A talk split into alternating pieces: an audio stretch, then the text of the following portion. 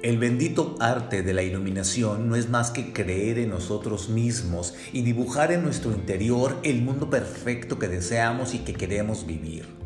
El inconsciente colectivo del mundo, sí, de toda la gente que nos rodea y de nosotros mismos, que gira a través de pensamientos bélicos, destructivos, llenos de banalidades, de, tonterías, que, nos envuelven y nos llevan a un estado de ánimo altamente lleno de depresión de querer lo que no tienes, de ser lo que no eres, ¿me entienden?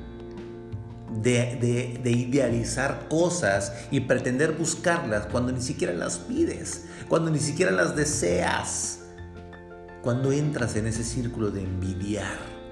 Y eso es lo peor que puedes hacer en la vida. Suéltate Libérate del monstruo que llevas dentro y brinca a la alberca llena de agua, así, a esa alberca llena de todos los deseos por cumplirse, que te espera ansiosa, que te hundas en ella. Entiende, ponte ya ese traje de baño y experimenta el poder, el poder maravilloso de poder nadar en todos los pensamientos y en todos los deseos positivos que te mereces y que tú mismo tienes y no te das cuenta de ellos.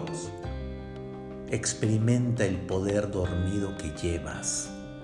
Renuncia de una vez a la fatalidad de la depresión, que, que, no es más que una fila de perdedores. No serás más un derrotado. Ahora enterramos ese capítulo de tu vida para siempre. Créetela. Yo soy Héctor Martínez y esto es Código 99.